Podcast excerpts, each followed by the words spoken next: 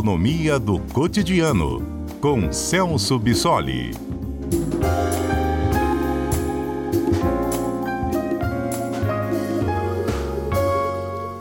Celso Bissoli é doutor em economia, nosso comentarista às quartas-feiras, nos ajuda a entender o noticiário econômico, também nos dá dicas, né?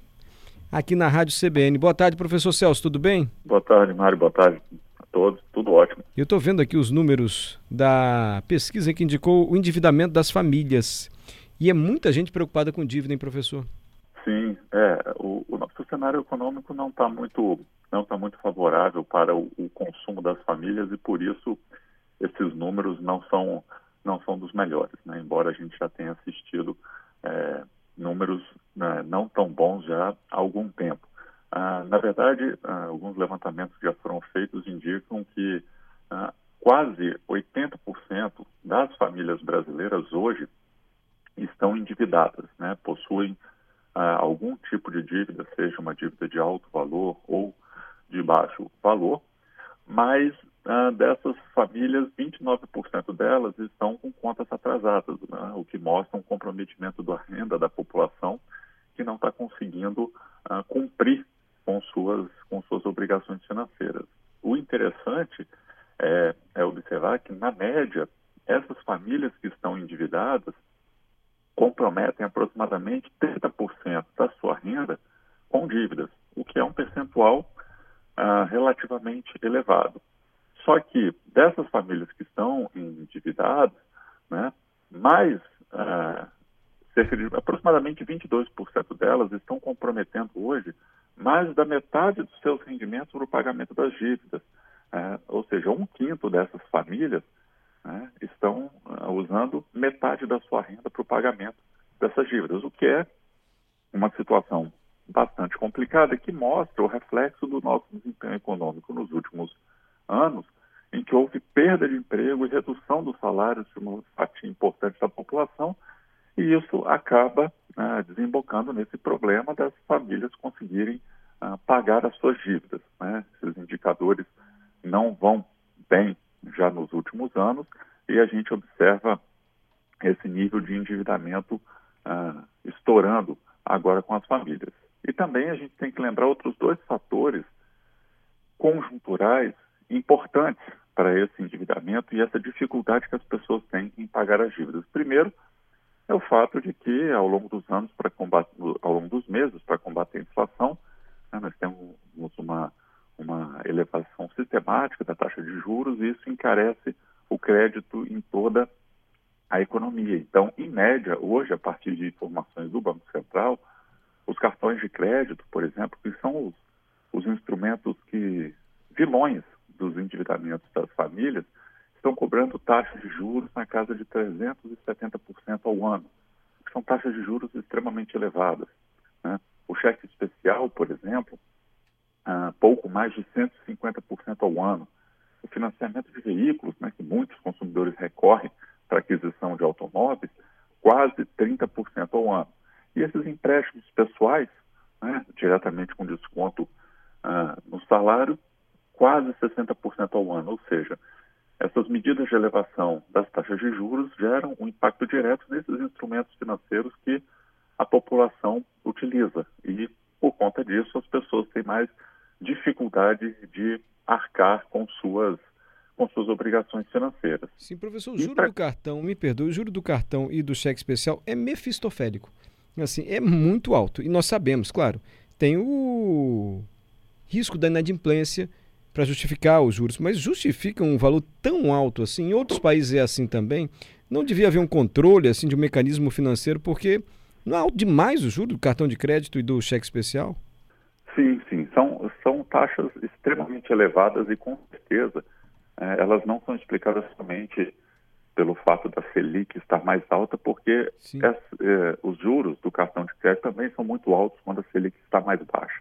Né? A gente tem um fator importante que realmente é a, a inadimplência ah, nessas modalidades de crédito, que é bastante alta comparada com outras modalidades de crédito, e, e pelo que a gente chama de, de custo de oportunidade do dinheiro, porque a, a diferença dessas modalidades de crédito, ah, e isso explica em parte por que os juros são tão elevados, é porque são recursos que estão prontamente disponíveis para empréstimo.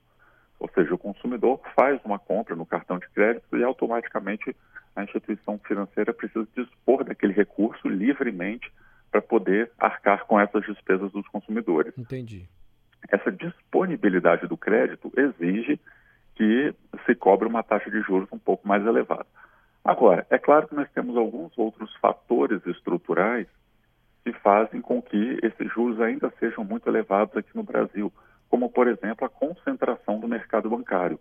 É, nós temos algumas poucas instituições financeiras que controlam boa parte do mercado de crédito, e isso faz com que a competição entre elas tenda a ser um pouco menor e elas possam cobrar taxas de juros muito elevadas e muito parecidas entre elas. Né? Havendo uma abertura desse mercado, né, e talvez num futuro próximo, as famosas fintechs, essas startups da área financeira, estão disponibilizando algumas modalidades de créditos mais baratas, talvez force, né, gere uma pressão para que essas taxas de juros ah, diminuam. Mas a gente tem uma combinação de fatores e não seria ah, justo a gente dizer que essa elevação é só por conta da Selic. A Selic é só o primeiro passo para a determinação dessas taxas de juros. Entendi. Tem pouca concorrência bancária, é, a disponibilidade do dinheiro ali tem que ser imediata, mas os juros ainda são muito altos. E quando o senhor disse que há pouca concorrência bancária, que se a gente compara com outros países, há muito mais bancos assim, nos Estados Unidos, do que a gente tem aqui no Brasil, mas muito, mas muito mais mesmo, né? Sim, sim, a, dif a diferença é muito grande. Lá, ah, mesmo que tenham grandes instituições financeiras, elas não conseguem ah, dominar uma fatia tão significativa do mercado como aqui no Brasil. Aqui, ah, as cinco maiores instituições financeiras uma fatia de mercado superior a 80%. Né? Isso, numa análise de qualquer outro mercado, seja mercado financeiro ou não, é, indica uma concentração muito grande e isso explica esse comportamento uh, de poder que essas instituições em determinar juros cada vez mais elevados. Entendi. Mas, enfim, o brasileiro está endividado, há uma preocupação grande, e isso é muito ruim para a economia, né, professor? Sim, sim. Uh, isso é ruim para a economia porque a gente trava uh, um dos principais motores do crescimento econômico, que é o gasto das famílias, né? ou seja, a injeção de renda que nós provocamos na economia via consumo das famílias. Né? E uma série de outros indicadores mostram para a gente a, real situação de dificuldade financeira que, a, que as famílias estão enfrentando. Das famílias que estão inadimplentes, ou seja, que têm alguma conta em atraso, quase 20% delas ah, estão com contas em atrasos referentes à compra de alimentos, o que acaba sendo um dado ah, importante para a gente, porque a gente sabe que as pessoas acabam se endividando em alguns casos, por descontrole financeiro, porque acabam consumindo muitos produtos considerados supérfluos, e aí, não sabendo utilizar bem esses instrumentos como cartão de crédito, acabam se endividando. Nesse caso específico, o que chama atenção para a gente é que está aumentando o número de famílias que estão atrasando é, de, é, despesas, né, atrasando o pagamento de compras de bens considerados essenciais, como alimentação o que acaba sendo um caso muito crítico, que mostra ah, a situação complicada que está ah, boa parte da nossa população. Além disso, ah, essas pesquisas mostram, isso também é interessante, que muitas dessas famílias acabam recorrendo a esses instrumentos de crédito, empréstimo, cheque especial e principalmente o cartão de crédito, justamente para bancar essas compras desses produtos básicos, principalmente alimentação. O que é uma situação grave, porque ah, esses instrumentos, como cartão de crédito, se bem utilizados, ah, servem para o consumo de uma série de bens, mas quando a gente fala dessas despesas de consumo que são contínuas, como alimentos, né? se a gente vai comprar alimento hoje, você vai contrair um empréstimo para pagar essa compra, o, o, problema é que alimentos a gente compra o tempo todo. Então, eu estou me endividando agora para pagar uma compra de supermercado, por exemplo, mas daqui a 15 dias ou daqui a um mês eu vou ter que refazer essa compra. Então, quando a gente começa a utilizar esses instrumentos de crédito para elementos de despesa contínua, isso mostra um grande descontrole e mostra o quanto ah, o nível de desemprego, de diminuição da renda e principalmente esse processo inflacionário que nós estamos observando tem afetado diretamente a vida da população. Às vezes, alguns indicadores econômicos, macroeconômicos especialmente, mostram essa situação, mas nós que estamos aqui na ponta, o consumidor que está ali fazendo a sua compra eh, no supermercado, no comércio, às vezes não consegue enxergar com clareza o que, que esses indicadores significam. Quando a gente se aproxima desses números e vê que as pessoas estão se endividando para despesas básicas como alimentação, a gente tem um retrato muito mais fiel da dimensão da crise econômica que nós temos. E um outro indicador que mostra isso também, que é interessante, é o quanto de produtos os consumidores acabam abandonando no supermercado, especialmente na hora que estão passando os produtos no caixa, justamente porque percebem que a sua renda não vai ser suficiente para é. comprar aqueles produtos. Né? Um levantamento que foi feito nesse sentido mostrou que ah, essa mesma pesquisa do ano passado para cá, a quantidade de alimentos abandonados na boca do caixa do supermercado aumentou quase 20%. Né? E isso envolve muitos produtos considerados essenciais.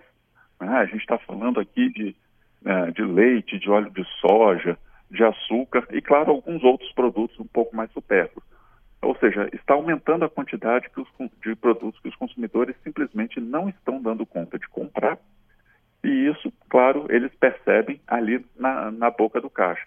Exatamente. Porque, embora né, nesse último mês de julho a gente tem observado, depois de 25 meses, uma deflação, uma pequena deflação, ah, que veio por conta do, da redução do ICMS em cima dos combustíveis e da energia elétrica, o grupo de alimentos ainda teve um aumento de 1,3% somente nesse mês de julho.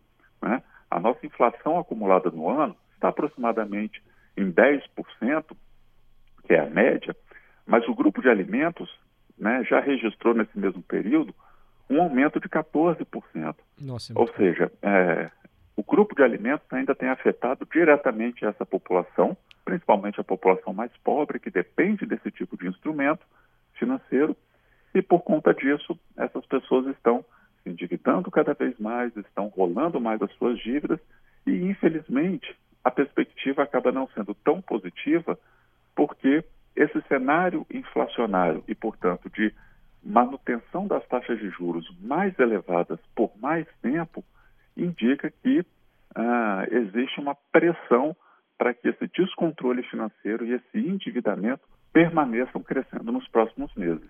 Obrigado, professor Celso. Ok, eu que agradeço. Um abraço.